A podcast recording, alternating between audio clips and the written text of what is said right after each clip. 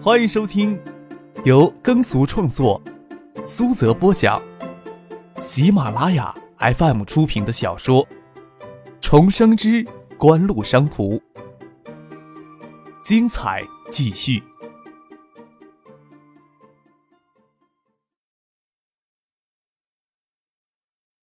第八百一十七集。顾小梅拿出手机打电话回去，她女儿这时候也在陈玉的家里。接到电话，听说他们在街上雪里堆雪散步，就嚷嚷着要跟陈宁一起出去来接他们。快到城山路口时，看见张克又开着那辆保时捷从后面超过去。路上的行人不是很多，顾小梅相信他们一家三口会很容易的给张克注意到。只是保时捷经过路口时，并没有减速。一直到前面路口拐弯时才减速，路口有个人推着自行车站在那里。顾小梅一家三口老远就看到这个人站在那儿，四十多岁的中年人，穿着厚厚的羽绒衫，自行车龙头上好像还挂着两瓶酒。刚才路口红绿灯时也没见他过去，在保时捷减速拐弯时，自行车突然就倒向了一边，挂在龙头上的酒瓶也给碎了。顾小梅疑惑自己是不是眼花了，没感觉到保时捷拐弯时有碰到那个人，自行车怎么就会突然倒了呢？张克大概也意识到车尾有人摔倒了，他停下车，探出头来想看个究竟。中年人这时候一屁股坐倒在地，大喊道：“你这开车怎么不长眼睛？你撞到我了！”顾小梅怀疑张克是遇到碰瓷儿的骗子了。不管怎么说。这事儿遇上他都不可能袖手旁观的。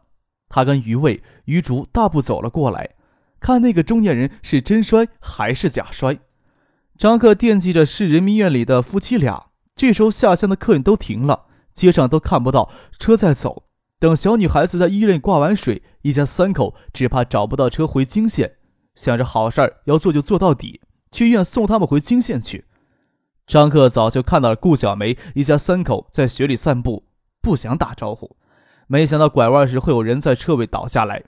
他从车里出来，朝一屁股坐到地上的中年人走了过去，问道：“你没有什么事吧？”“什么叫没有什么事儿？你撞到我了，你说有没有什么事儿？”中年人跪着爬起来，一把抓住张克的裤管。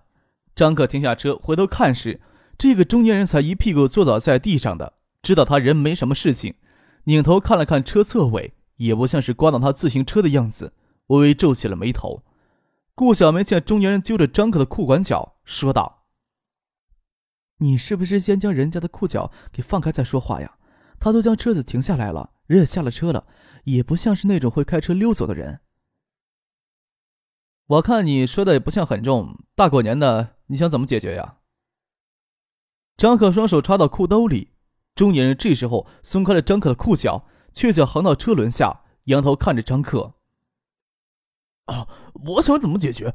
我刚从商场里买了一瓶云池青花，还一口没喝上呢，就给你碰碎了。你要赔我钱也行，我这里有商场开的发票，八百八，我拿发票给你看。要不你去商场给我买瓶同样的酒也行，省得说我讹诈你。虽说我摔得不重吧，但毕竟也摔了一下，有没有内出血谁知道呢？你再赔我两百块钱。要不然你陪我去市医院拍片子去，你要是不陪的话，那咱们就等着交警过来处理吧。张克恨不得一脚将中年人踹倒，地上散发出劣质白酒的刺鼻气味。这种拿云池酒业青花酒的灌劣质白酒进去的碰瓷儿套路，自然蒙不了他。这种职业碰瓷人专挑外地的好车下手，知道这些外地人不耐烦纠缠，通常会破点小财脱身。他接过了中年人递过来的假发票。正要发作，一手将中年人按倒在地，揭穿他的把戏，然后通知市局派人将这家伙逮起来，到看守所里好好享受一下特殊的新年。这时候却听见路对面有个少女在喊顾小梅：“妈，你们做什么呢？”张克回过头去，刚好看到陈宁与顾小梅的女儿站在街对面，正穿过马路走来，看着陈宁疑惑不解地看着自己，张克这个时候只想尽快脱身离开此地。掏出皮夹，取出一叠钱，丢到了地上，丢下一句话：“赔你的云池青花应该够了，也够你上医院拍片子了。”头也不回的钻进了车里。心想终不能装成莫不相识的陌生人，坦然面对。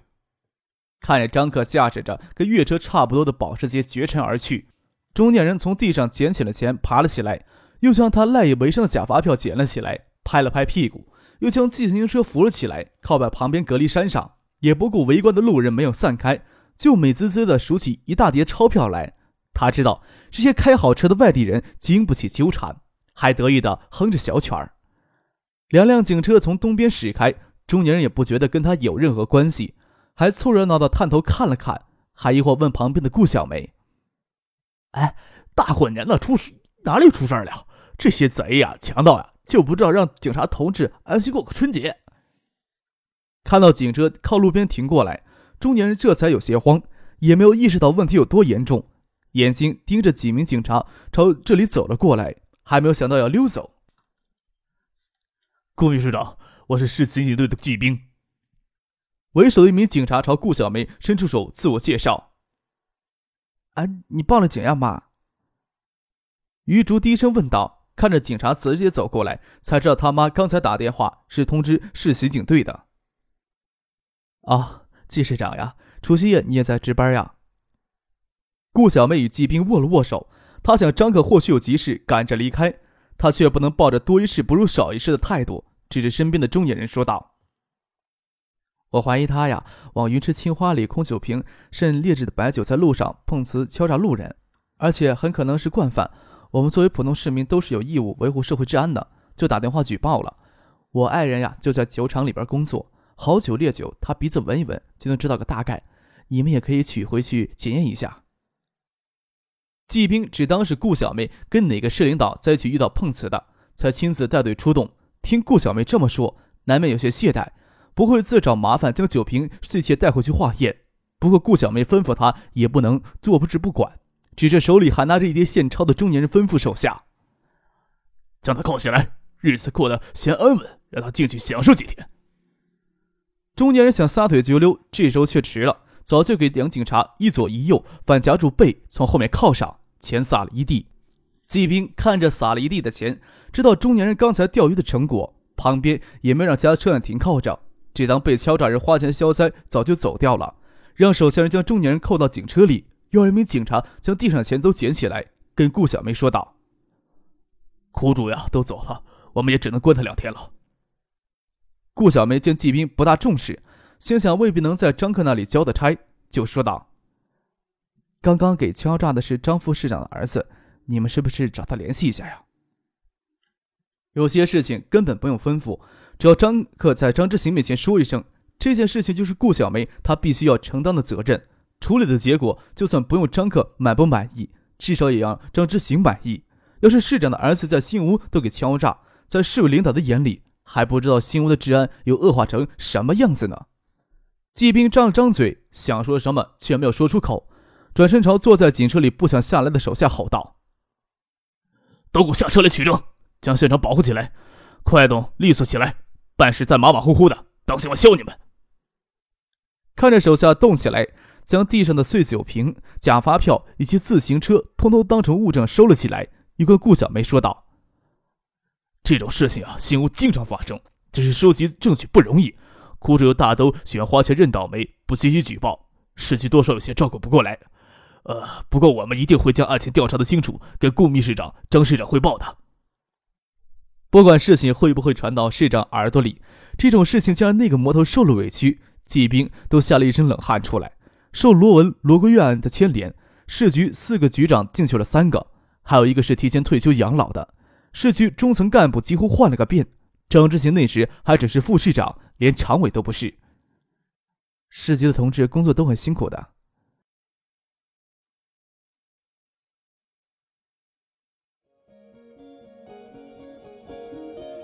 您正在收听的是由喜马拉雅 FM 出品的《重生之官路商途》。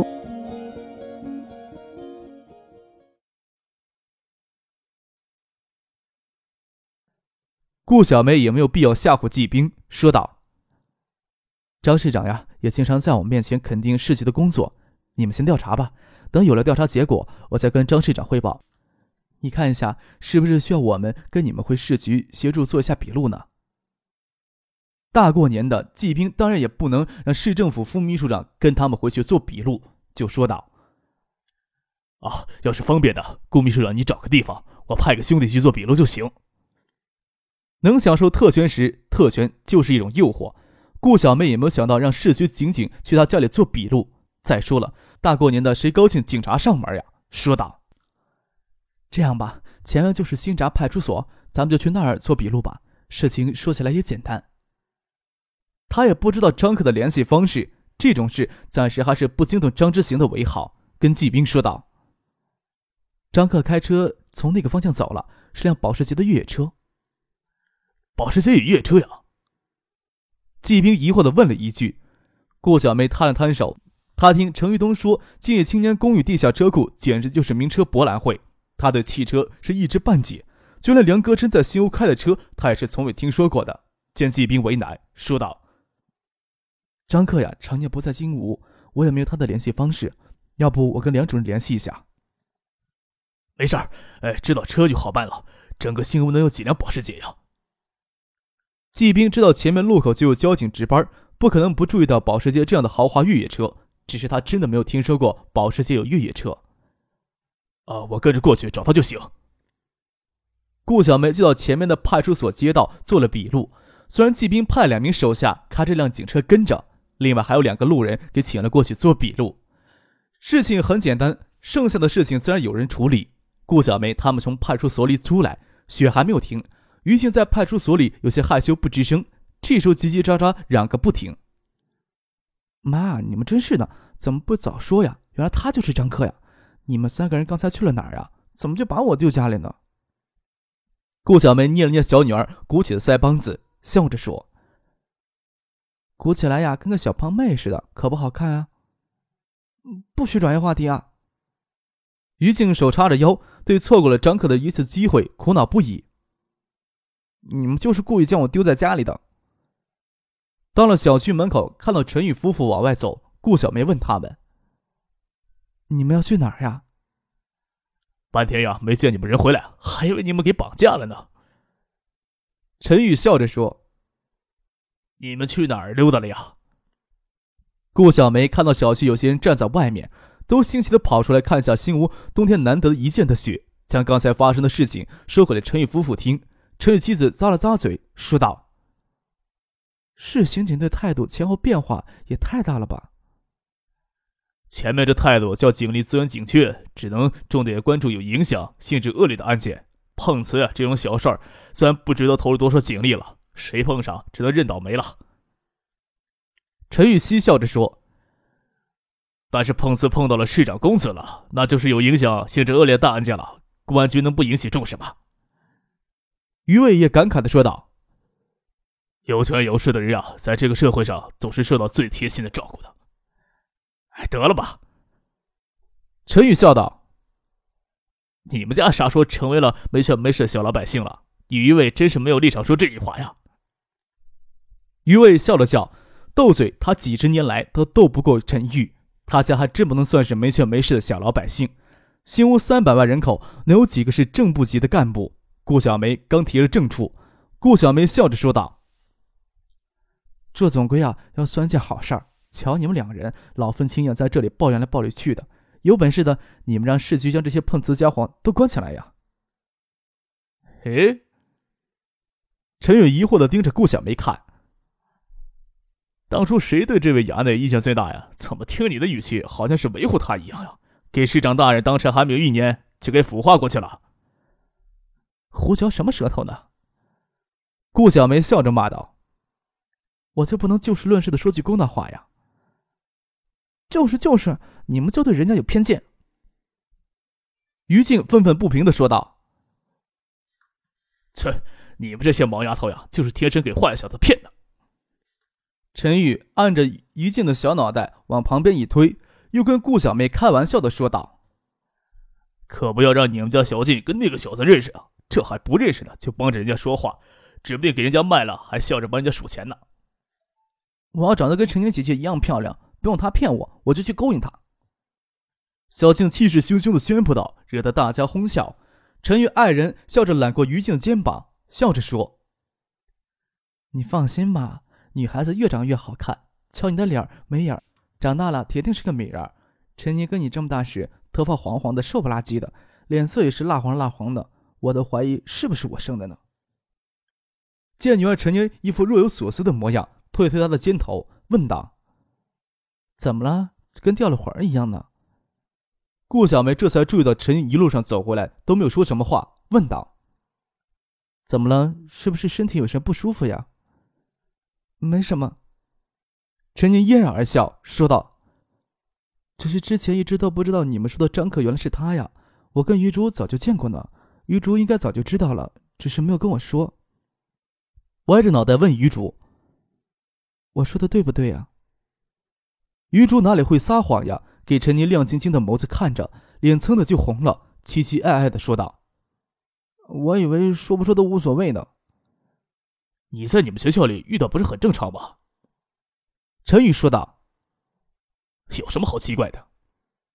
比那个更早呢。”陈念抿嘴而笑，声音清脆的说道：“我们高一放暑假的时候，我跟余竹就见过他了。当时他就好威风呀。”“怎么可能啊？”陈玉诧异的问道。“好像是有可能啊。”顾小梅说道。“陈宁、于竹放暑假是九六年吧？那年夏天，张市长刚到新屋来。”罗桂元啊，也是在那个夏天给揭破的。你还记得当时查罗桂元查成方江堤的引火索是什么呀？你是说那个小子跟罗国元的儿子罗文为魏家当时还是市政府招待宾馆的服务丫头争风吃醋那件事儿吧？陈宇挠了挠后脑勺，有些明白过来。你这么说倒是有些可能呢。我们当时刚搬进这个小区来，魏家却一直住在这里。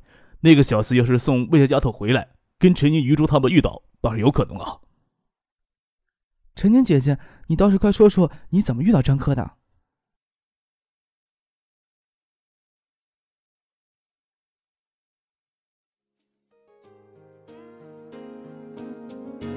听众朋友，本集播讲完毕，感谢您的收听。